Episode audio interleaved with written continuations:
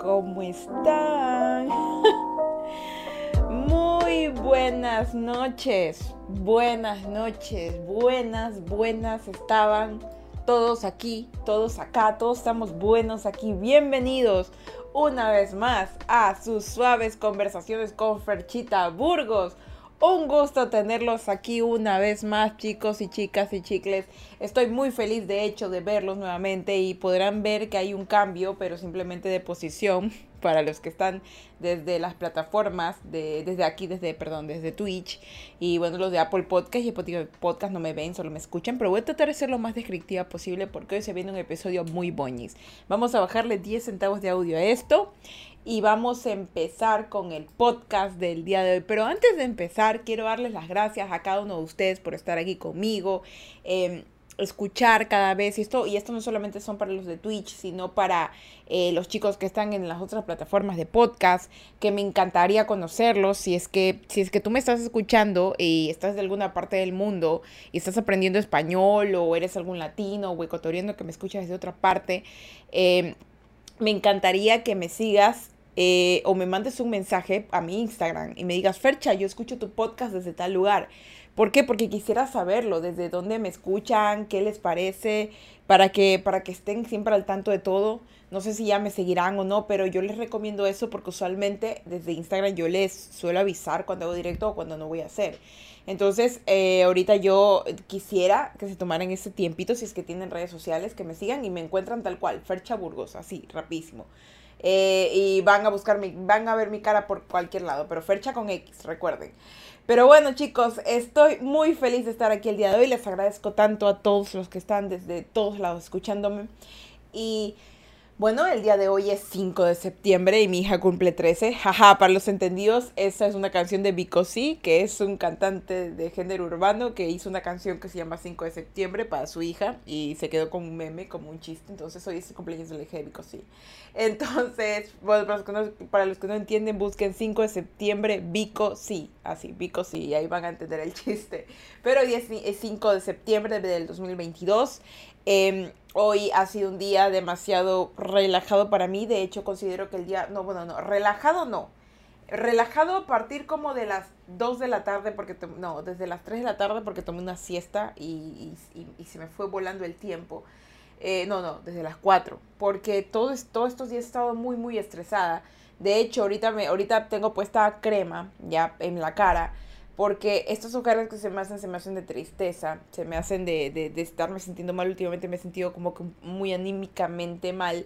Entonces, eh, siempre como que intento sentirme mejor y hoy como que ya aflojé un poco, me he, estado, he tenido muchísima ansiedad dentro de mi cuerpo y, y ya no quiero sentirme así. De hecho, no quiero sentirme así. De verdad que trabajo muy duro en mi mente, muy duro en mi corazón, muy duro en todo y no quiero ya sentirme mal por eso, de verdad. Me estoy esforzando mucho como para, como para seguir teniendo ojeras de tristeza, como para no reírme. Entonces, espero que el tiempo mejore, espero que todo esté mejor en mí, en mi mente y, y pueda. Y les digo esto porque yo sé que hablo de salud mental, yo sé que hablo de mis experiencias, que, que poco a poco lo supero, pero créanme que es difícil porque es, un, es una lucha constante. Ya no es como que no es como que un día te da varicela, una enfermedad, o te salen granitos y el día siguiente te pones una crema y ya no están no es así. La salud mental es algo que se trabaja todos los días porque todos los días tienes inconvenientes mentales. Todos los días vas a encontrar un nuevo reto, algo que te haga sentir distinto. Es, es como hacer ejercicio. Si no haces ejercicio constantemente, tu cuerpo va a sentirse diferente al momento de correr, al momento de hacer algo, porque no va a poder. Ya, entonces yo trabajo todos los días en mi salud mental y cada vez es más sencillo, pero a la vez es desgastante porque es un trabajo constante, constante. Y a veces recaigo, a veces hay situaciones, personas que, que no me ayudan. Y en ese momento es en el que quiero abandonar todo o simplemente alejarme porque no me siento completa, no me siento bien.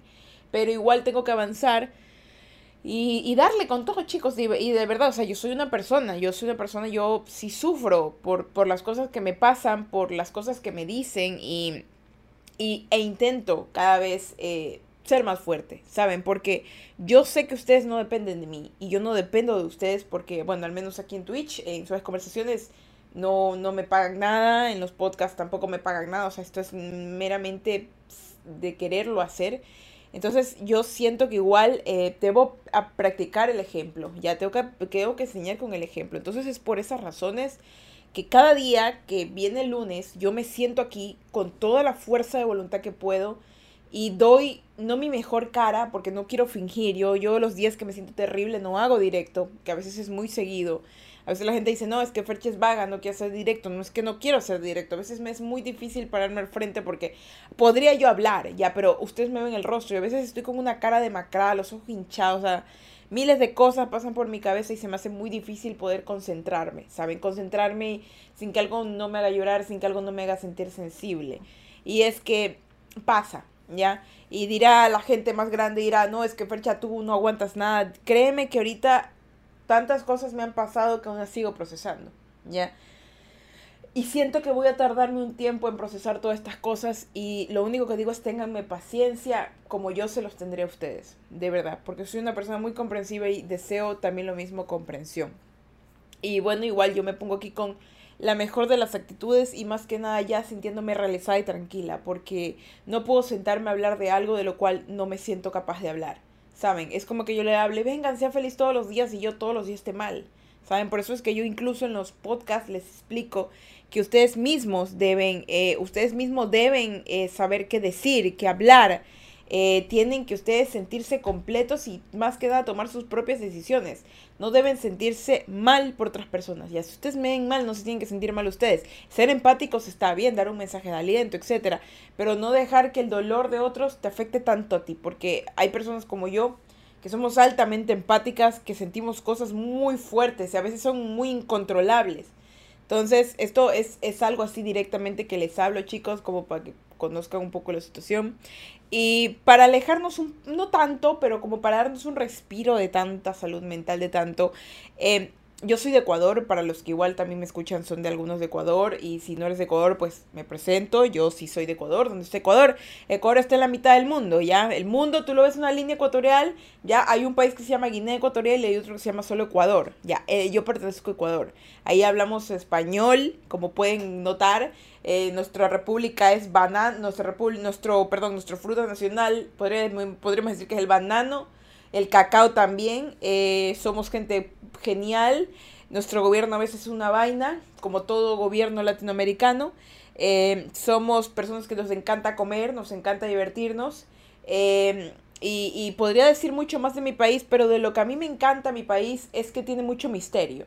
Porque al estar dentro de esta línea, estamos constantemente, nos pasan unas cosas que, que yo sé que México es mágico, porque México tiene que sí, que que, que, que, que, cultura, que ya, yo he escuchado, porque últimamente estoy como que me empapo mucho de la cultura mexicana porque me parece interesante, de las leyendas y todo eso. Pero yo no puedo dejar detrás a mi país porque Ecuador tiene muchas cosas dentro suyo ocultas. Es distinto Ecuador, ¿por qué? Porque, ¿cómo les explico? Ecuador es distinto porque no muestra las cosas que tiene. ¿Ya? Y sonará mal, pero hay cosas que Ecuador debería mostrar y hay cosas que no muestra por, y son importantes. Pero en el caso de las cosas ocultas, las mantiene ocultas, ¿ya? Porque ya les, hemos, ya les ha pasado, nos ha pasado, que se han metido a, a, robarnos, a quitarnos. Y, y, y, y, nosotros a estar en el centro del mundo tenemos una energía, según lo que está diciendo, tenemos una energía que nos vuelve prácticamente invisibles, ¿ya? Como escuché una vez en una película, Ecuador, la gente de Ecuador es invisible, no existe, ¿ya? Entonces nosotros en teoría no existimos. Y en teoría, lo digo así, ¿no? En teoría no existimos.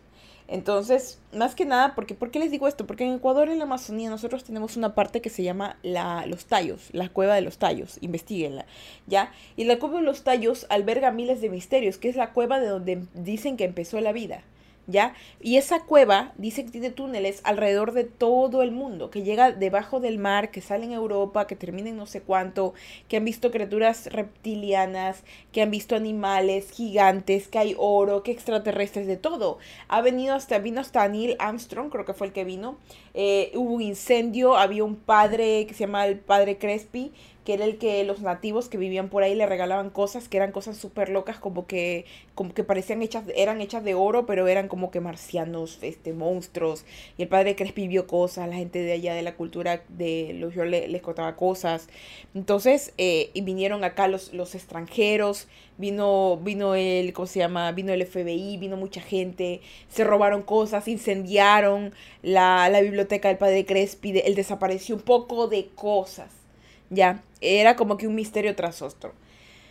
Y Ecuador, como les digo, tiene toda esa cosa, ¿ya? Y, y, y yo sé que cada país tiene sus leyendas y, y, de eso mismo es el tema de hoy, de lo que les quiero hablar. De uno de los mitos, eh, de uno de los mitos y leyendas, las cosas que Ecuador tiene.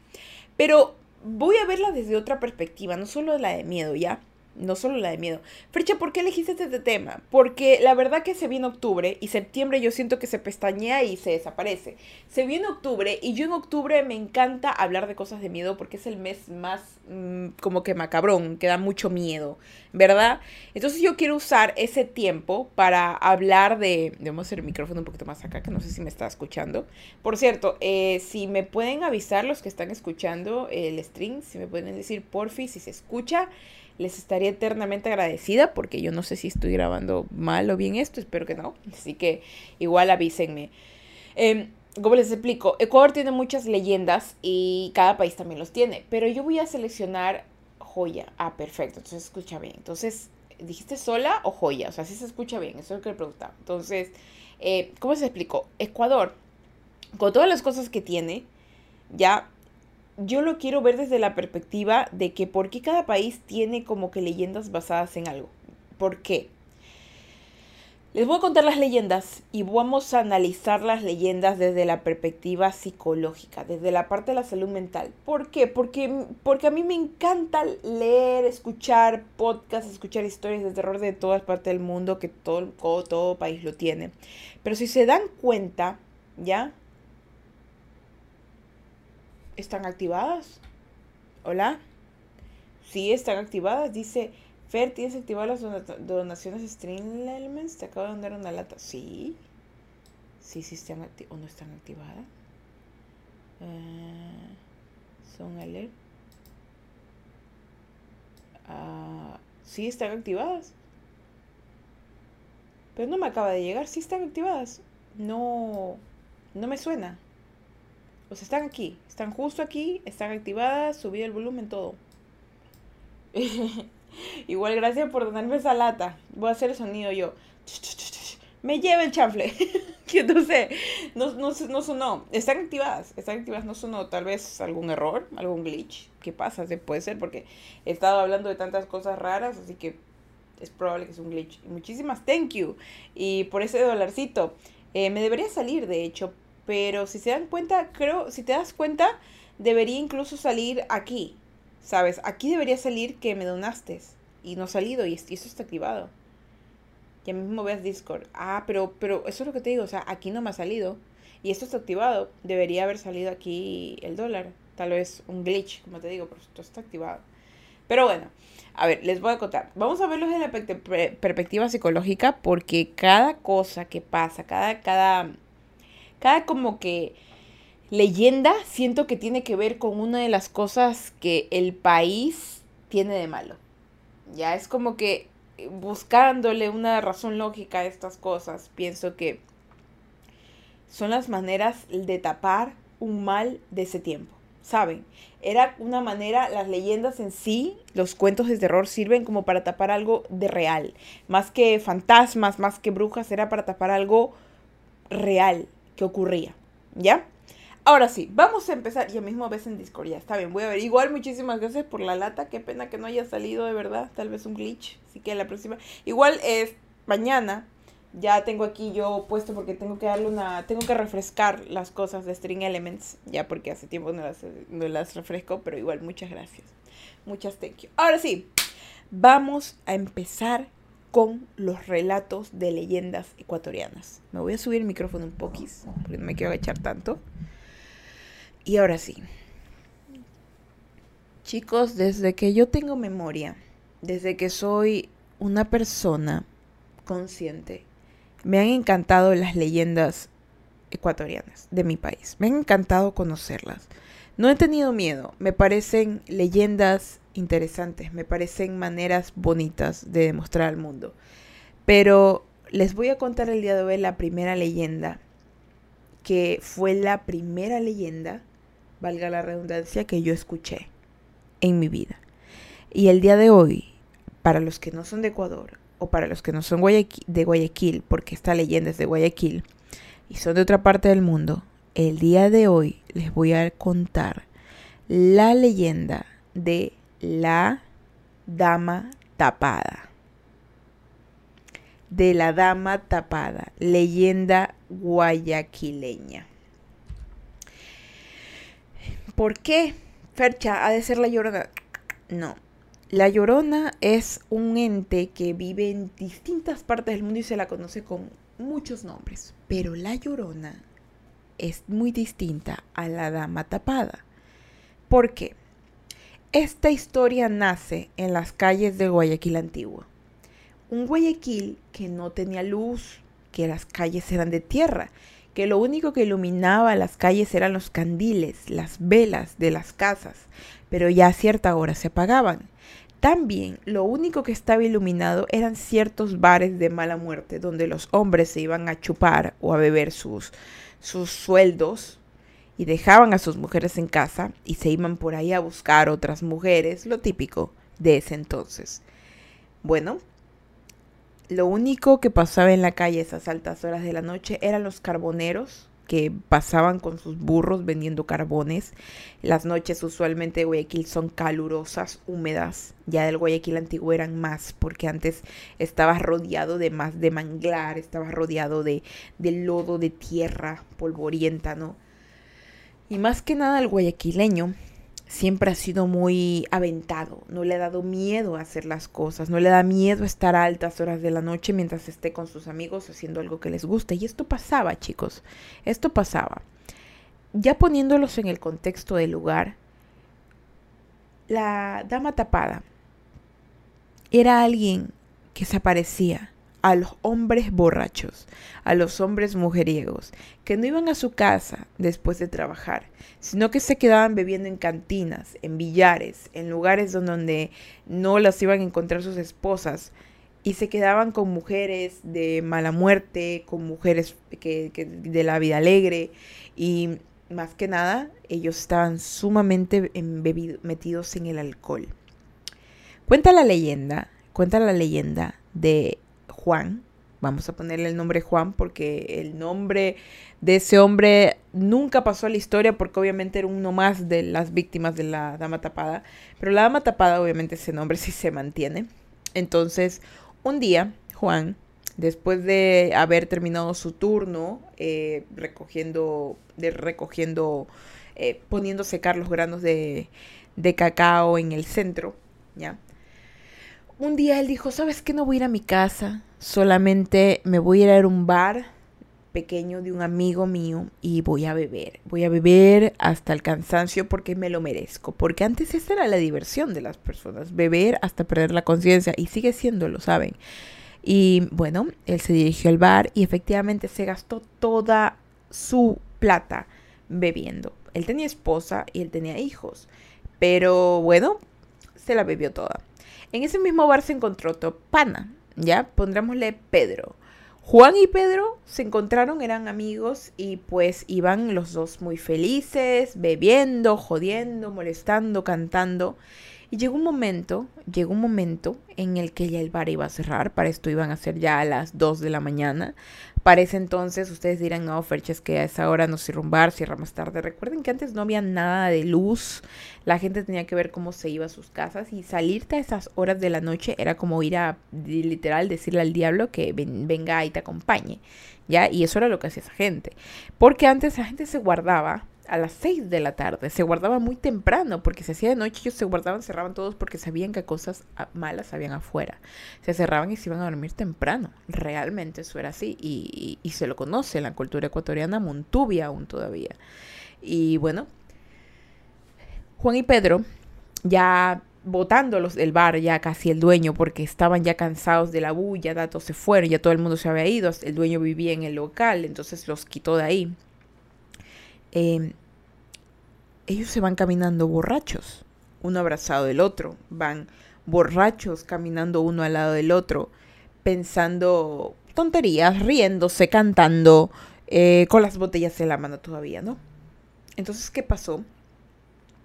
Cuando ellos van caminando por la esquina, pueden ver en la esquina siguiente a una mujer que tenía un cuerpo impresionante, pero estaba vestida completamente de negro, como una viuda, ya, completamente de negro y aparte tenía un velo que le tapaba toda la cara, le tapaba toda la cara y, y pero, pero más que nada era impresionante el cuerpo que tenía, porque la mujer guayaquileña tiene un cuerpo espectacular, pero esta man, esta, esta dama tenía un cuerpo pero que te impresionaba. Y un hombre borracho ve más, todavía más atractivo a una mujer y estos dos hombres no eran como que digamos dos hombres muy buenos, ¿no? Entonces ellos las alcanzaron a ver y le tiraban besos, la llamaban, le decía, oiga, venga para acá, que le quiero, que le quiero dar un traguito, lo típico, no son dos hombres borrachos viendo una mujer sola en la calle.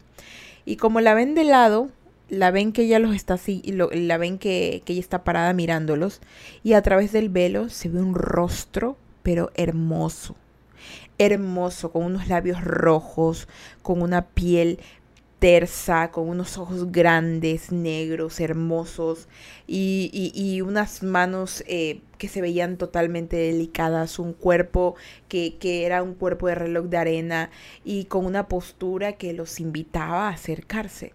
¿No? Entonces ellos pensando que era una de las mujeres de la mala vida la llaman, ¿no? Pero ella en sí lo que hace es solo mirarlos, sonreírles y con el cuerpo, con, con el movimiento de cuerpo, invitarles a que la sigan y ella se va caminando dándoles la espalda. Digamos esto, ellos vienen como unos tres metros lejos de ella. Entonces ellos ven que ella los ignora, entre comillas, ellos creen eso y se van detrás de ella diciéndole besos, tratando de alcanzarla, pero ella era inalcanzable, y era, y era muy difícil de alcanzar, no, no, no se podía, iba muy rápido, ya, incluso para dos borrachos. Y Iba tan rápido que ellos lo único que hacían era, pero regrésate, vírate, mira, danos un beso, eh, ven acá que la vamos a pasar bien, ¿no? En el contexto de ahora diríamos que ese es un escenario totalmente peligroso para una mujer. Una mujer sola, muy guapa en la calle, puede significar dos cosas, o que algo muy malo va a pasar a ella o algo muy malo les va a pasar a ellos. Y en este caso, cuando vieron a esa mujer, ellos estaban así como que vamos a pasarla bien, ya mismo que la alcanzamos le vamos a hacer esto y lo otro, en los malos pensamientos, ¿no? Porque igual ellos no eran buenos hombres. Y e iban con esa finalidad. Entonces ella, a lo que caminaba, se bamboleaba de una manera, pero que los tenía eh, mirándoles directamente al trasero. Le miraban el trasero y ellos se volvían locos, como iba para un lado, para el otro, que los hombros como se le movían y a cada rato ella se viraba un poquito como para guiñarles el ojo, como para decirles ven, y los volvía locos. ¿Ya? Y ellos no la podían alcanzar, se les hacía muy difícil alcanzarla. Y en todo ese bamboleo de ir y venir, eh, ya ellos ya se empezaban a impacientar y, y no se habían dado cuenta que habían caminado ya kilómetros ya ellos ya no estaban, ellos ya no estaban cerca del bar, ni cerca de sus casas. Recuerden que como les digo, esto es un Guayaquil antiguo, un Guayaquil que no tenía calles pavimentadas, no había luz, todo era monte, tierra, lo único que eliminaba era la luna.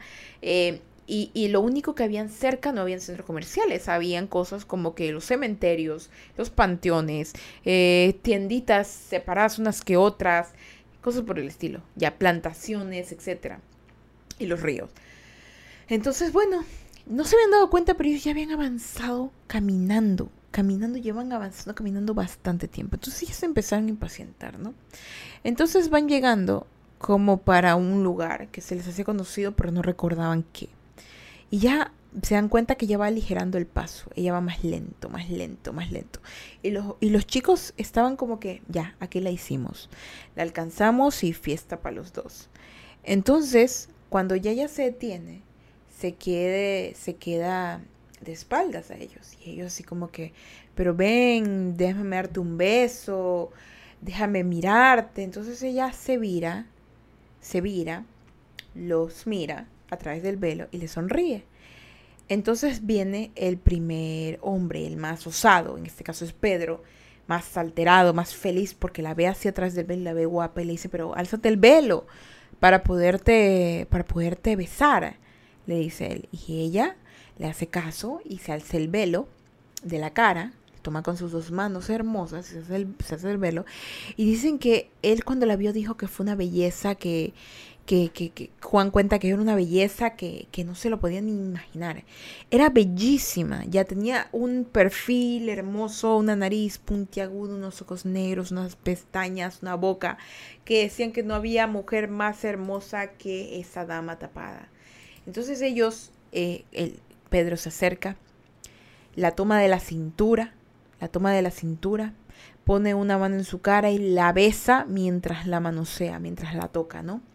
Y él poco a poco dice, siente como que de la boca algo amargo salía, como que, como que se sentía que le andaban gusanos en la boca.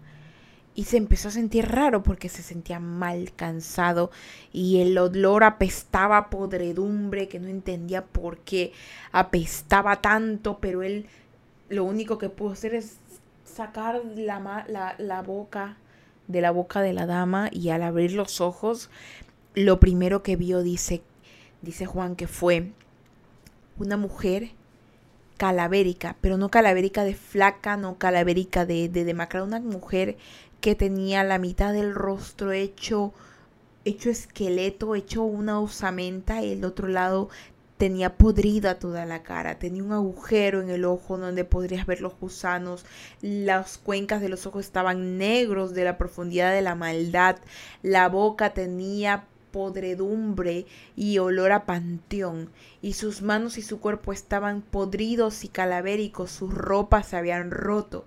Y mientras él tenía esa cara de asco, Pedro, la dama le volvió a agarrar el rostro con las manos de ella calavéricas. Ahora le agarró el rostro y se lo acercó a la cara, se lo acercó a la cara y lo siguió besando con una lengua podrida mientras le pasaba los gusanos en la boca y que le salían por la nariz a Pedro. Pedro lo único que hizo fue sacarse las manos de calavéricas del rostro, las mandó a un lado y, se metió las manos a la garganta, no sabía cómo meterse la mano a, la, a la boca para sacarse todos los bichos y lo único que hizo fue sucumbir ante un paro cardíaco. Fue tanta la impresión que solo cayó para atrás y empezó a convulsionar blanco mientras vomitaba espuma blanca y gusanos que salían de su boca. Y Juan, viendo todo este espectáculo y viendo a la mujer calavérica al frente, lo único que hizo fue empezar a gritar, a gritar con desesperación, a gritar con, con dolor, con enojo. Empezó a, a volverse loco. Empezó a sentir que, el, mundo no tenía sentido y empezó a, convulsionar mientras corría. Mientras corría, ya eran para esto las 4 de la mañana, 5 de la mañana y la gente a esa, a esa hora ya se levantaba a trabajar, se levantaban temprano y alcanzó a llegar a una, una, una, capilla pequeña, porque en cada pueblo pequeño hay su panteón, su capilla, su lugar donde se, donde se da carne, etcétera, ¿no? Con lo último que pudo, llegó a la capilla a tratar de santificarse. Y, y, el, y, le, agarra al padre, que estaba ya recién acomodando a la iglesia, lo agarra al padre y le dice, como loco, que vio al diablo, que vio al diablo. Y, y, y, lo que hizo el padre fue simplemente decirle, porque lo olía, lo olía panteón, lo olía muerto. Le decía, le decía, pero ¿qué te pasa, hijo mío? ¿Qué te pasa? ¿Qué ocurre? Le dice, vi a la dama, vi a la dama tapada. Le decía, vi a la dama tapada. Se lo llevó a Pedro, se lo llevó a Pedro. Él dice, pero hijo mío, ¿tú qué haces hasta horas de la noche? Hueles a muerte, hueles a muerto y alcohol. Mientras, mientras ese hombre le aflojaba la sotana al cura y se fue corriendo a la calle y gritaba, la dama tapada, la dama tapada y se iba corriendo a la calle. Desde ese entonces, Juan quedó loco de por vida. Su esposa, hijos, lo abandonaron porque se dedicó solamente a beber, a estar en las esquinas bebiendo, y en la noche se guardaba para no ver a la dama tapada de nuevo. Pedro, por su parte, al siguiente día fue encontrado muerto en la acera, con la cara quemada y podrida a la vez, lleno de llagas, como que hubiera tomado aceite caliente y se hubiera podrido el mismo día, inflado como globo, lleno de agua podrida. Y se cuenta que la leyenda de la dama tapada ocurre todavía y se aparece a los hombres malos que se quedan hasta altas horas de la noche bebiendo y no yendo a sus casas con sus familias o a descansar. Y ahora se cree que la dama tapada ha tomado otros rumbos, ha tomado otras maneras de aparecerse los hombres, que no ha desaparecido, sino que ha cambiado de vestido. Y ya no se tapa más la cara, Ahora simplemente te acompaña sin que te des cuenta confundida como una de tus amigas. Chicos, esa es la primera leyenda del Ecuador, la dama tapada, una leyenda que fue la primera que yo escuché, pero les haya gustado la narración, todavía tenemos dos más y vamos a leerlos ahorita ustedes que están hablando aquí. Eh, a Neudis, hola Fecha, ¿cómo estás? Hola Neudis, disculpen que no les contestara, pero es que estoy contando leyendas, no sé si les contesto como que se rompe el feeling, así que escriban nomás que a lo que yo termino de, eh, ya lo que termino de, de contarlas, les les, les, les, contesto, ¿no? Dice, eh, bueno, dice, ¿cómo andas? Yo muy bien, muchas thank you. Eh, Pimbu dice, suscrito nivel 1. Oh, muchas thank you, muchas thank you, hermana. ¿Cómo estás? ¿Qué tal? ¿Cómo te encuentras? Muy bien, ¿eh? tu Pimbu y su hermana, ¿cómo me cuentas memeo? Sí, ahorita estamos contando leyendas del Ecuador y ahorita vamos a hacer un pequeño análisis de por qué existe esta leyenda. Eh, dice, Fercha, hello, buenas tus titos. ¿Qué?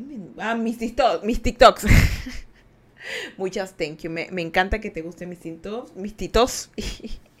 y muchas gracias por pasarte por ahí.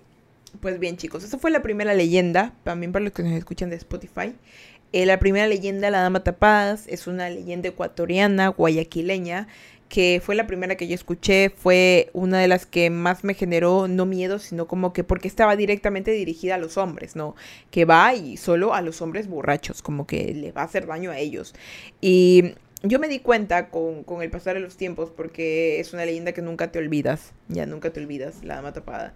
Eh, es una leyenda que te habla de un contexto acerca de la, de, de la diversión guayaquileña de ese entonces, que aún sigue ocurriendo, de, de del típico hombre, que no todos son así por si acaso, el típico hombre que al, terminar su jornada no va a su casa con su familia, sus hijos a ayudar en casa, sino que va a beberse la, el alcohol, eh, no lleva comida a casa, lleva, llega a, perdón, a beberse el, el, dinero de su trabajo, a andar con mujeres libres por ahí, eh, hacer daño más que nada.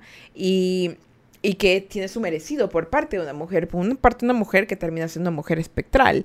Pero eso ocurre, ¿saben? Sigue ocurriendo, es, es, es algo que incluso se utilizaba para devolver a los maridos a las casas, ¿saben?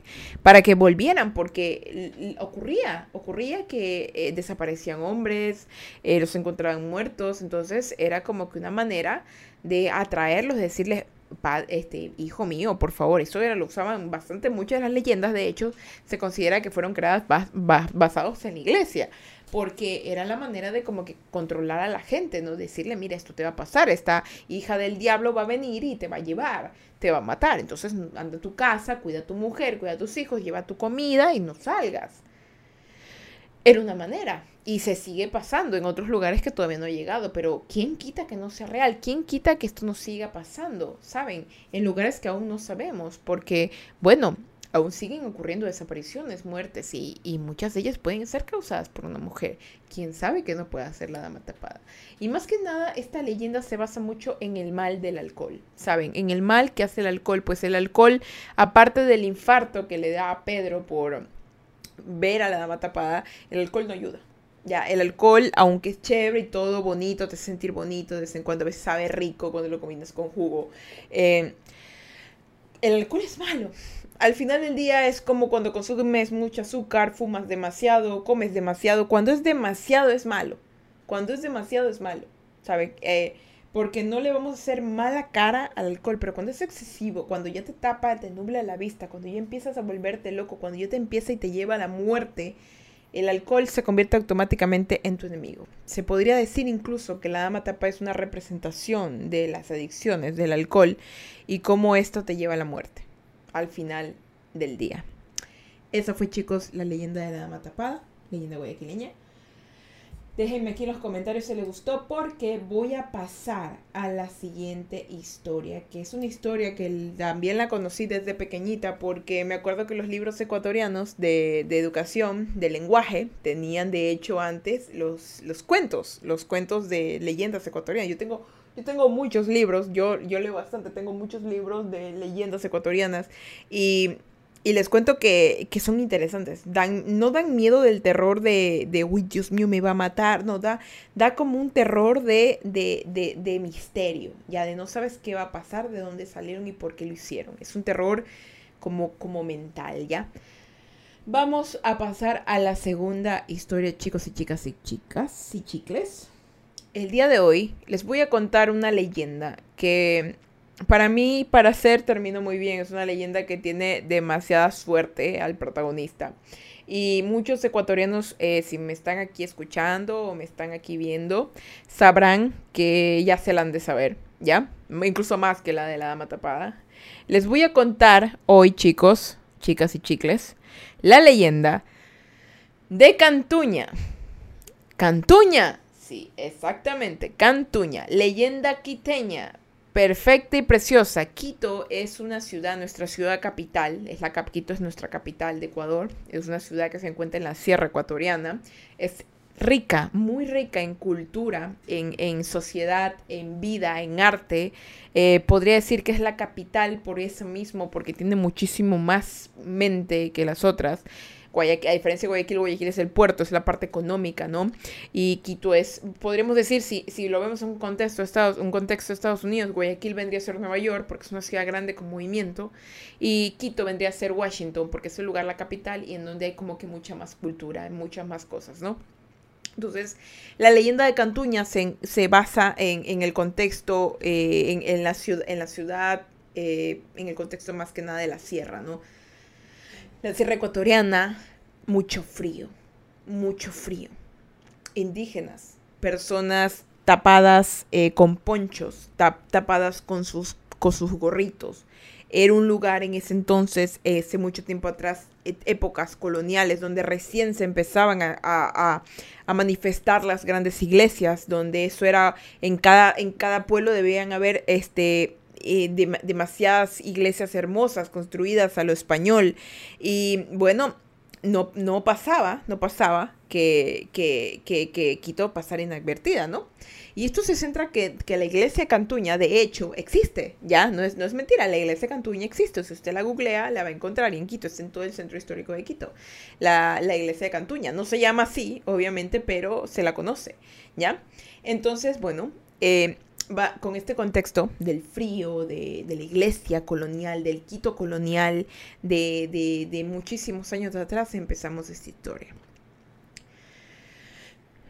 Cuentan hace muchísimos años atrás que la ciudad de Quito estaba en pleno crecimiento, en pleno crecimiento español, en pleno crecimiento de la literatura, de la iglesia, de todo las personas iban y venían llevando sus cargamentos de, de, papa, iban llevando sus cargamentos de, de, verdura, daban sus diezmos a la iglesia, asistían con regularidad a ayudar a, las, a las parroquias, a los lugares. Era un Quito en movimiento, un Quito real, un Quito vivo, ¿ya? Pero ¿qué ocurría? Había un personaje un personaje que era, podríamos decirlo que es como que el sabido del pueblo, ya el que ve la oportunidad y la toma y luego no sabe qué hacer. Y este personaje era Cantuña. Cantuña era uno de ese tiempo, un, pongámosle un albañil. Si la gente no sabe qué es un albañil, es, vendría a ser como un, un arquitecto de bajo presupuesto, una persona que se encargue de construir edificios, ¿no? Entonces Cantuña construye edificios, ya, pero tenía un problema Cantuña, un problemísima que era procrastinador. ¿Qué significa procrastinador? Que deja todo para última hora, ¿ya? que no termina las cosas a tiempo, que constantemente le tienes que estar diciendo, Cantuña, termina esto, ya después lo hago, dice Cantuña. Cantuña, por favor, no te olvides. Luego, no me olvido. Y al final se olvida. Pero bueno, Cantuña en ese entonces tenía buenas relaciones públicas. Cantuña podía hablar con quien sea, era amigo del obispo de acá, era amigo de acá por acá.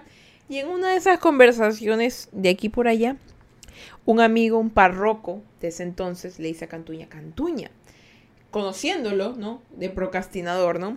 Cantuña, le dice, Cantuña, eh, acá los gobernantes quieren construir una iglesia.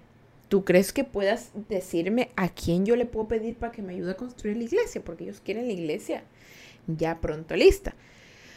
Entonces Cantuña les pregunta, oye, ¿cuánto plata van a dar para la, para la iglesia, para el que construye? Entonces el, el, señor le dice, no, pues me van a dar bastante plata y en base a eso yo le pago al arquitecto que haga, porque esto va a quedar, tiene que ser un inglés imponente, porque va a haber mucho dinero. Entonces Cantuña se le prenden los focos y los ojitos se le hacen billetes de dólar y dice, ¿sabes qué? Yo, yo voy a construir esa iglesia. Yo la voy a construir rapidito, rapidito, rapidito y no vas a ver el dinero, dámelo a mí, yo lo voy a construir y de por mí no te preocupes, yo te la hago. Entonces el obispo le dice, pero Cantuña, tú no sabes que los mandatarios dicen que si, esta iglesia no se construye y, o no se termina, te van a mandar a matar, van a mandar a matar el que la haga. ¿Tú quieres esa responsabilidad, Cantuña? Cantuña dice, claro que sí, por mí no te preocupes, yo lo que voy a hacer es simplemente eh, trabajarla, dame tú la plata, que yo vas a ver que... ¿Sabes qué? Le dice así Cantuña, ¿sabes qué? En toda su osadía le dice, ¿sabes qué? En una semana te voy a terminar de construir esa, esa iglesia, ¿cómo la ves? En una semana. Y el obispo, ¿en una semana Cantuña la puedes terminar? Por supuesto que sí. ¿Y sabes qué? Yo solo con el orgullo del quiteño, yo solito la voy a terminar de construir. No voy a pedirle a nadie, nadie, porque todo ese billete que me voy a dar es mío. Bueno, está bien, voy a hablar acá a ver qué me dice. Entonces fue el obispo a hablar, le dieron el visto bueno y vino con la plata a darse la cartuja. Cantuña, tienes una semana para terminar esta iglesia, porque si no tu cabeza va a ser el costo. Entonces Cantuña, no te preocupes, todo va a estar bien. El obispo se fue y Cantuña ahí contando pues las monedas, los billetes. ¿Y qué fue lo primero que hizo Cantuña? Se fue a chupar la plata. Se fue a gastar la plata en alcohol, en mujeres, en comida, en la vida alegre, que ni cuenta se dio. Y ya iban a hacer, digamos que esto le pidieron el lunes, ¿ya? Y ya era domingo por la noche. Al completar al día siguiente, Cantuña el siguiente lunes ya tenía que haber entregado esa iglesia y no había ni empezado. Y Cantuña se dio cuenta y en su desesperación dijo, estoy fregado. ¿Qué voy a hacer? ¿Cómo voy a construir una iglesia en una noche? En una noche. ¿Cómo le hago? ¿Cómo le hago? Entonces Cantuña dice, no me queda más que pedirle ayuda al diablo. Cantuña iba a pedirle ayuda al diablo. Y empezó a la noche, en el terreno, que era en un lugar botado, a invocarlo, a llamarlo. Pero a llamarlo, que ¿dónde estás? Ven aquí, acércate, necesito tu ayuda, tengo un buen trato para ti. Y dicen que el diablo, diablo mismo se personificó al frente Cantuña.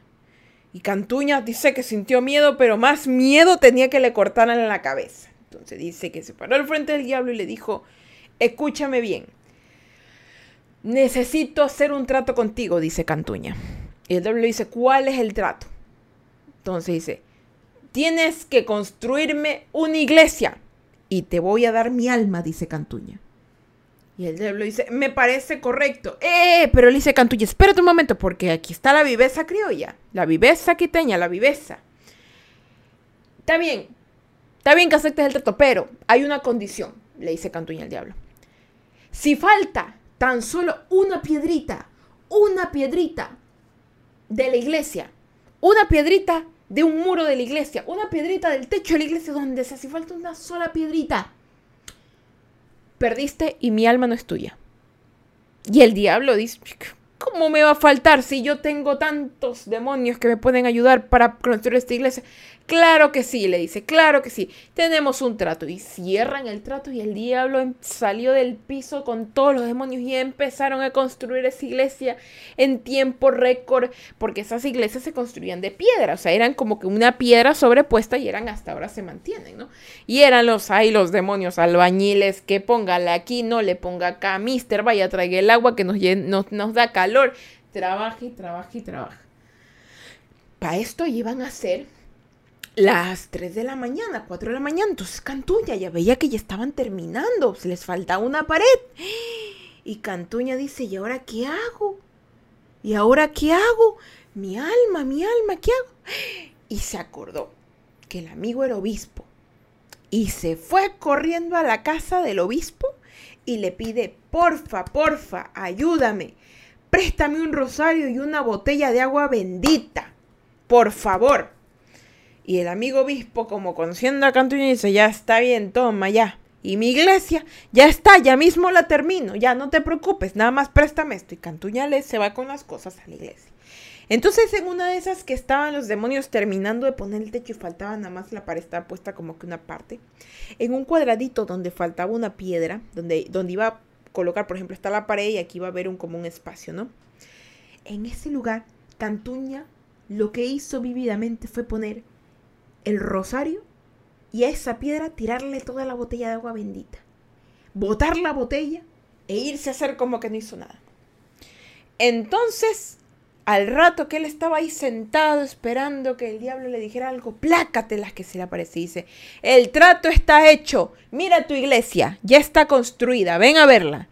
Entonces Cantuña se para y ve la iglesia, construir la iglesia más magnífica que iba a ver, o sea, todo el mundo iba a recordar la iglesia Cantuña el resto de su vida, porque una iglesia imponente, bellísima, solo como el diablo sabe hacer sus maquinaciones, ¿no? Que, te la pone así como que qué impresionante.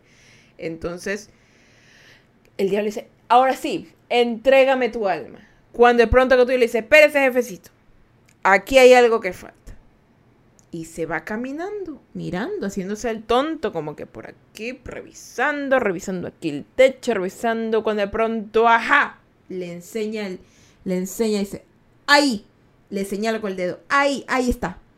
Y había en la pared un hueco, un hueco que daba afuera, a la calle. Y Cantuña se vira, y el diablo se vira, y el diablo mira a sus demonios. Y los demonios miran al diablo así como que con las manos entendía que, que, que, no, no podíamos. Y el diablo mira a Cantuña. Y Cantuña lo mira al diablo así como que no, como que... ¿Y la piedra? Yo te dije, si aquí me falta al menos una piedrita, yo no, tu alma no es mía. Y tú eres un hombre, bueno, un ser de palabra, dice así. Y el diablo enfurecido lo mira a los demonios y dice, todos ustedes se van conmigo al infierno. Y tú, Cantuña, verás, verás que te salvaste, pero pronto nos hemos de encontrar. Y se desapareció en un humedal negro y la iglesia de Cantuña estaba ya hecha. Al día siguiente que venían los parrocos ya decían, wow, qué imponente Cantuña, qué increíble, cómo pudiste haber creado tan bello. Ay, pero aquí falta una piedra y cuando le van a poner la piedra, Cantuña le dice, no, no pongan nunca esa piedra. Nunca la pongan. Si la ponen, se cae. Decía, si se ponen una piedra, esta casa se cae. No la pongan. Por favor, que no la pongan nunca. Nadie jamás de los jamás es ni un, ni un pedacito de piedra aquí. Y los parrocos, está bien, está bien, tú eres el arquitecto, lo terminaste en una semana. Te hacemos caso. Entonces esa iglesia, con el pasar de los años, sigue en pie. Y si tú te das una vuelta, poquito, que yo también me quedé impresionada porque yo cuando, hace mucho tiempo cuando era niña pasé por esa iglesia, está el agujero de la piedra faltante. Y se ve, dicen las lenguas, que Cantuña nunca se fue al infierno. No, no, no, nunca se fue al infierno. Sino que quedó condenado a penar en su propia iglesia durante el resto de la eternidad. Porque no quería que el diablo ganara prefirió quedarse penando en su propia iglesia, custodiando durante todo el tiempo que esté parada esa iglesia, para que nadie ponga esa piedra. Y dicen que si tú caminas por la noche por la iglesia, por las calles Quito Antiguo, vas a ver cómo Cantuña ronda por las campanas, cómo ronda por las puertas. Y si no te das cuenta, te está viendo por el agujero de la piedra. Y esa, chicos, fue la historia de Cantuña, leyenda quiteña, una leyenda hermosísima y espero que les haya gustado. Oswaldo dice la fecha buenas noches. Buenas noches, Oswaldo, ¿cómo estás? ¿Te está gustando las leyendas? Esta es la leyenda de Cantuña, yo sé que tú tal vez sí la has escuchado. Y cuéntenme, o sea, que aquí los veo conectados, cuéntenme qué tal les parece la narración, para que se la imaginen y más que nada también los que me escuchan desde Spotify y Apple Podcast, qué tal les parece. Sí, qué tal.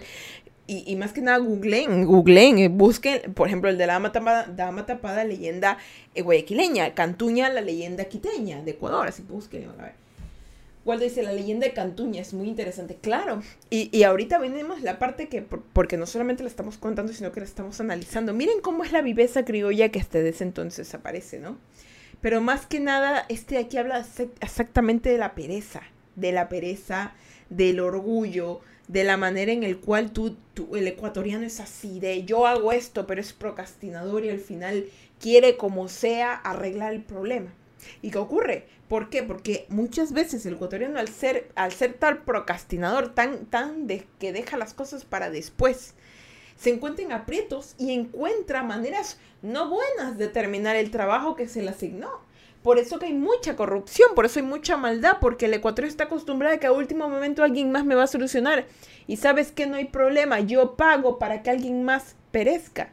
Y se nota. Se nota también una, en, una, en una leyenda que era de años miles, no miles, sino cientos años atrás.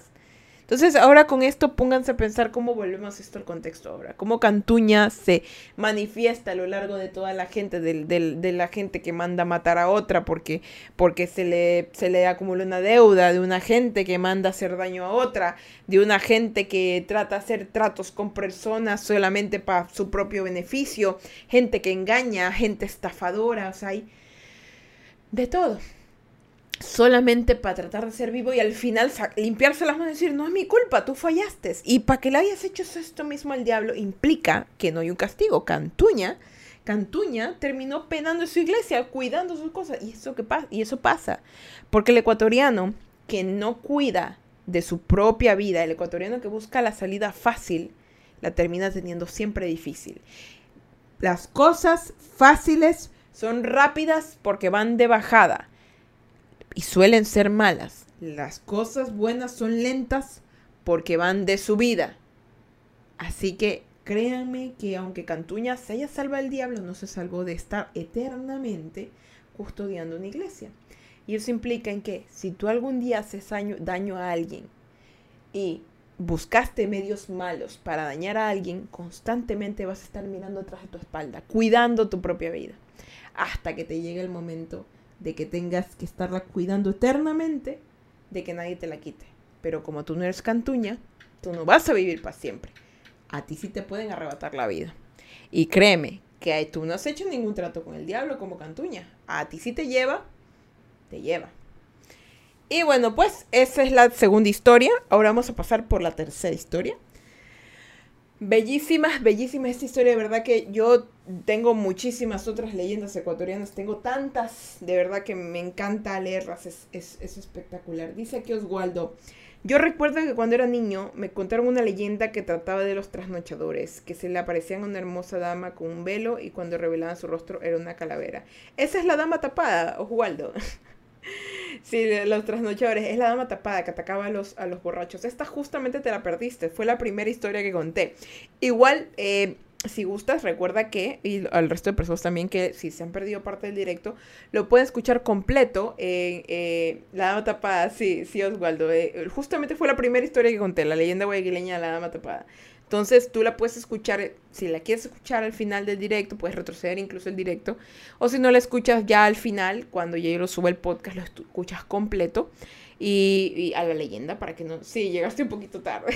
Entonces, igual, mm, este queda guardado 14 días en Twitch, lo escuchan o en Apple Podcast o Spotify Podcast o en las plataformas de podcast que prefieran y lo escuchan completa, la narración, porque está también interesante, ¿sí? Y para el resto también que me está escuchando desde los podcasts, pues también si les gusta, pues den sus estrellitas, ahí apoyen con todo y, y vemos qué tal. Ahora, después de tanto, Vamos a pasar a la tercera leyenda ecuatoriana. Y es una leyenda que a mí me daba particular miedo. ¿Por qué? Por su nombre. No sé por qué, pero el nombre me hacía tener pánico. Constantemente pánico. Como tercera historia, y para finalizar el suaves conversaciones del día de hoy sobre leyendas del Ecuador del mundo y sus traumas, les voy a contar la leyenda de La Tunda, leyenda ecuatoriana de la provincia de Esmeraldas. La Tunda. Nombre raro para una leyenda. La Tunda. Cuando yo era niña, yo escuchaba la tunda y decían, ¿qué significa? Mi papá decía, te voy a dar una tunda para mí significaba que me iba a pegar, que me iba a retar o que me iba a dar un bofetón.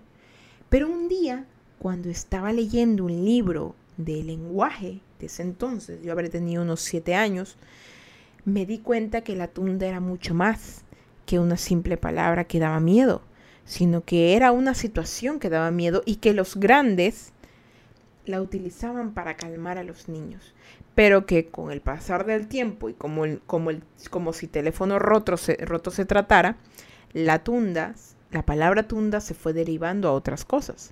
Pero en sí, su origen trata de algo más macabro y profundo. Verán, en la provincia de Esmeraldas, la provincia verde, la provincia que tiene más selva, que tiene esto, que tiene lo otro, que tiene playa, se contaba que a los niños que se portaban mal, la tunda se los iba a llevar.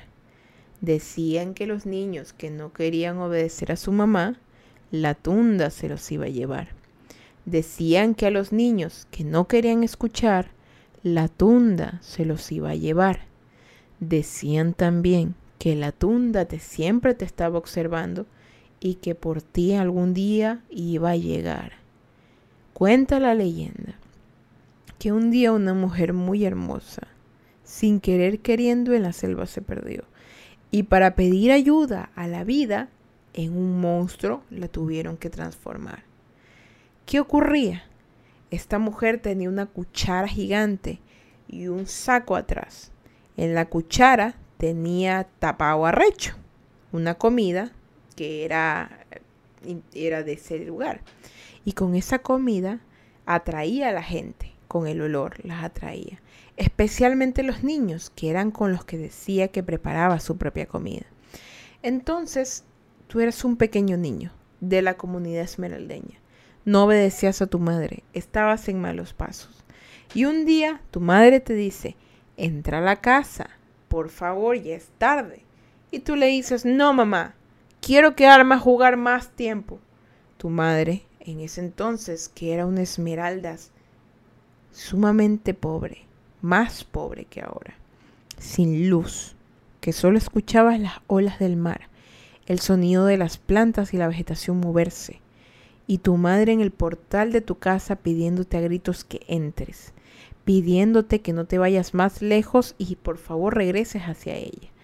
El frío de las olas del mar te roza el cabello apretujado que tienes, y tú osado con las con la cara caliente, dices, no te voy a hacer caso, yo quiero seguir jugando.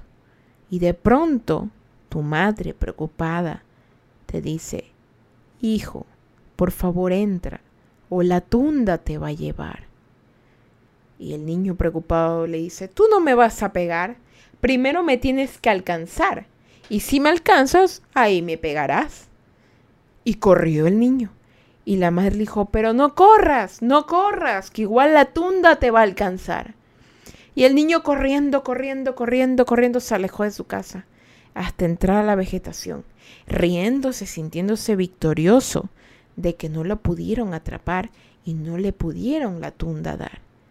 Cuando de pronto empezó a sentir frío y el olor del tapao arrecho, una comida esmeraldeña, lo empezó a invadir, dijo, ¡Ay, qué rica que está la comida de mi mamá! Ojalá me deje mientras yo termino de jugar. Y empezó él a caminar buscando la comida, cuando de pronto dice que sentía que atrás de él alguien decía, la tunda, la tunda, la tunda, la tunda, la tunda, la tunda, la tunda, la tunda. Y era de noche, muy de noche. No había focos, tampoco calles. Era la selva y la playa. Nada había ahí que pudiera hacer que te calles. Todo estaba ya en silencio. Y el niño escuchaba su corazón, patón, patón, patón, patón. Y a la vez que escuchaba él, la tunda, la tunda, la tunda, la tunda. Y empezó a sentir miedo. Empezó a sentir que alguien lo miraba. Pero seguía oliendo la comida. Cuando de pronto ve que de la nada sale la tunda. Dicen que parece una mujer, grande y fuerte, con un saco en su espalda y una cuchara con tapado arrecho. Dicen también que es un monstruo negro, con flores en la cabeza y ojos grandes que te miran, con un saco en la espalda y una cuchara para comerte. Dicen también que la tunda es una caja, que si te acercas te atrapa. Dicen que la tunda es la noche, se camufla y que tú no la ves aparecer. El niño la vio como una mujer. No le dio miedo y se acercó. La tunda le dio de comer. El confiado comió y sin darse cuenta, dormido se quedó. La tunda lo agarró y en el saco lo metió. Y del niño nunca más algo se pudo saber o se supo al final, quién sabe Dios. La madre lo buscó, la gente y sus vecinos también. Solo encontraron sus huesos cerca de un lugar. ¿Cómo se pudo haber agarrado a un niño tan rápido? ¿Cómo le quitaron la carne tan rápido? Nadie lo sabe. Solo se sabe que de ahí en adelante los niños no volvieron a salir más porque les daba miedo de que la tunda los vaya a agarrar. Poco a poco se fue perdiendo el miedo y la tunda se escondió mucho más en la selva para evitar que alguien más lo observara. Pero dicen que si eres malo y a la selva llegas a huir, la tunda, sin miedo al presente, por ti va a ir. Y chicos, esa es la última historia del día de hoy sobre la tunda. Y esa era la que a mí mucho más miedo me daba, en realidad, era por el, la tunda, la tunda, porque era como que imagínate estar en, en, un lugar oscuro y escuchar los latidos de tu corazón tan fuerte y de pronto empiezas a alguien que te decía la tumba, la tunda, la tunda, la tunda, o sea, qué miedo. Y yo sí, uy, se me pelucó el, el pesito, pero es que en serio daba miedo y, y eso pasa porque miren cómo les, les comentaba que al inicio de todo esto, cada leyenda ecuatoriana nace de una situación para controlar, para ayudar, ¿saben? Porque en ese entonces, si tú te perdías en una selva, ibas a sufrir, te ibas a morir. Y la única explicación que te podían dar era se perdió, se lo llevó a alguien, se lo tuvo que llevar a alguien. También implica que la tunda era era una persona que se raptaba a los niños y les hacía mucho daño. Era como para manifestar, sabes que no hables con los extraños, no hables con personas que te vayan a hacer daño, pero más que nada, como les dije, la palabra tunda avanza, avanza por el hecho de que te voy a hacer algo. Te voy a dar una tunda, dicen ahora las personas. Una, frase que hice, me acuerdo que mi, mi, papá decía mucho, te voy a dar una tunda, te voy a pegar. Te, te voy a, te va, cuidado, te lleva a la tunda, cuidado, te lleva a la tunda, ¿sabes? Pero detrás de todo esto, detrás de cada palabra, y esto le invito a los ecuatorianos que me estén escuchando, que de verdad que sean muy curiosos, porque por ejemplo yo soy una persona muy curiosa, me encantan las terminologías de la palabra, como por ejemplo de, de dónde viene la palabra seco de pollo, ¿ya?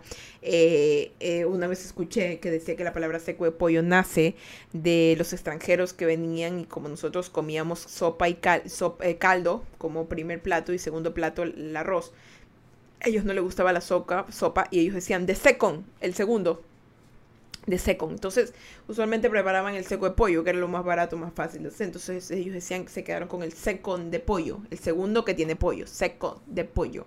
Todas esas cosas, ¿ya? Y es impresionante, ¿ya? Como la palabra en México, que es gringo.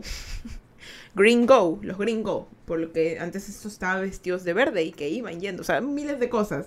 Esas terminologías búsquenla, como por ejemplo de dónde viene la palabra sota para los billetes, esquina, de dónde proviene. Entonces, sí está de dónde provienen y son vocablos, uy, Dios mío, me hizo asustar, son vocablos que, son vocablos que de hecho aparecen porque la, la viveza criolla la gente empezó a utilizarlos y empezó siendo parte de su propia vida. Entonces, eh, sí, me había sí me había escuchado esas historias. Ah, muy bien, Mr. Polas, porque claramente tú eres ecuatoriano, los que no son Ecuador, los son de Ecuador tal vez no los conocen, pero los ecuatorianos sí la deberían haber escuchado. Entonces, busquen todas estas terminologías, pregúntenle a sus papás, porque es lindo, es lindo conocer a su país, es lindo saber, y más que nada porque estamos eh, cerca del Día del Orgullo Ecuatoriano, ¿saben?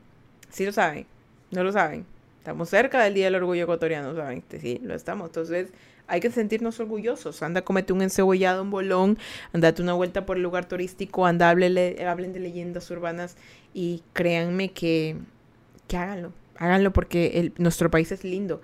Y le invito a las personas que no son de Ecuador que también lo conozcan, que lo googleen y, y que si no tienen a quién más preguntarle, me pregunten a mí. O sea, yo no tengo ningún problema con contestarles. La verdad, yo les mando una nota de voz de, de 10 minutos contándole todo lo que más puedo y, y dándoles referencias. Así que créanme que ni yo termino de, de, de conocer mi Ecuador entero, pero tampoco me molestaría ayudarlos a que ustedes lo conozcan créanme.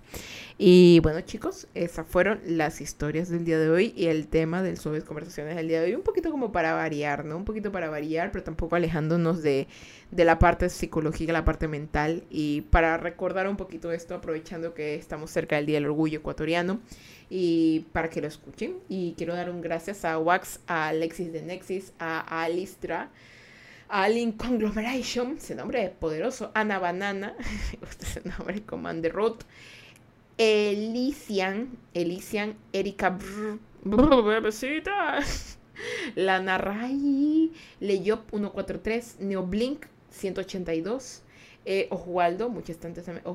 Oswaldo, Pilayet, también muchas gracias por estar aquí. Sofía Fox 21, el Mr. Balls y Violeta TV. Muchas thank you por estar aquí escuchando estos relatos. Y ya que se los aprendieron, cuéntenselo a los niños. Porque a los niños aún les sigue dando miedo. Si a ustedes les puede dar miedo, imagínense a ellos. Hay cosas que no se tienen que perder. Y si ustedes tienen la costumbre de contar una leyenda para que no se pierda, háganlo como yo lo acabo de hacer con ustedes. Pero, como hemos hablado muchas cosas macabras, muchas cosas malvadas, es momento de, antes de finalizar este directo y para que no pase nada malo, vengan, prendan, prendan la cámara, vengan, perdón, prendan la cámara, vengan, me vean a mí, que les voy a dar la bendición para que nos vayamos a dormir, para no tener pesadillas, para que no nos jalen la pata y para que todo esté bien. Venga, venga para la bendición, no se la pierda, que una bendición gratis, no cualquiera se la dan, venga. Venga, venga, tome asiento.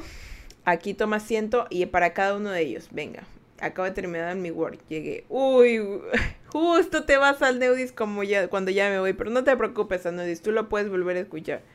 Ajá, sí, pero no te preocupes, hablamos de leyendas ecuatorianas. Yo te recomiendo que yo te recomiendo que la que repitas en directo y lo escuches de nuevo o entres al podcast y lo escuchas, que está buenísimo, de verdad. Puedo hacerle raid, ha sido los días de suaves conversaciones usualmente no hago raid, hago raid los otros días porque igual es como que ahorita la gente está relajada y todo eso. Mañana ya puedo hacer raid, los lunes usualmente no hago raid, así que como para que vayan sabiendo eso. De ahí los otros días sí. A ver, chicos. Venga para la bendición. Anudi, si puedes, puedes escuchar en, el podcast de nuevo. O si no, pues, ya sabes, eh, le das retroceso y, los escucha. Así que vengan para la bendición. Dios los bendiga, los guarde, los proteja, que ángeles acampen alrededor suyo, velen sus sueños y Diosito me les dé un día más de vida. Y que nada les pase hoy, que nada les moleste y, les haga cositas raras. No, no, no. Ah, mandamos lejos todo en el nombre del Señor. Que igual los vivos hablamos y los muertos que vayan a caminar, que, que, que muertos ya están. Así que bueno, Muchas gracias por estar aquí el día de hoy. Recuerden que si van a beber, no manejen y si van a manejar, no beban. No sean tontos, no le quiten la vida a alguien. Muchísimas gracias por estar aquí el día de hoy. Yo me siento muy feliz de haber contado todas estas historias de mi patria querida y haberla compartido con ustedes que también son de Ecuador. Y si no lo son, pues también me da mucho gusto que la hayan escuchado y hayan aprendido. Y bueno, pues si Dios quiere y lo permite, nos vemos mañana con un nuevo directito de jueguitos, porque ya mañana sí jugamos. Ya ahorita es como que suaves conversaciones. Ustedes saben que es para pasar la boñis. Y bueno, pues ahora sí, yo me despido y eh, quizá no te veré en Apple Podcast. Así, ah, muy cierto. También muchas gracias, chicos, para los de Apple Podcast, Spotify Podcast, de Google Podcast, de todos los podcasts que me escuchan y de donde sea que me escuchen. Les mando un fuerte abrazo, un beso en la frente y les digo que Dios los bendiga mucho y que sigan creciendo. Y a nuevo dice: Te amo, excelente noche. Muchísimas gracias. Y bueno, chicos, ahora sí, yo me despido de verdad sintiéndome muy, muy feliz porque, bueno hemos terminado un de conversaciones número 32 y el próximo lunes el 33. Todo este mes va a ser de cosas así, uh, porque vamos a darle paso a octubre. Desde septiembre empezamos. Así que bueno, pues chicos, yo me despido. Sigan disfrutando de su noche, pero yo sí, yo ya me voy a mimir porque ya está. Así que bueno, yo soy Fecha Burgos y recuerden que deben ser felices, carajito mierda. Y ahora sí, yo me voy a mimir, a mimir. A mimir, a mimir, a mimir. Buenas noches y que no se los lleve la tunda. ¡Chao!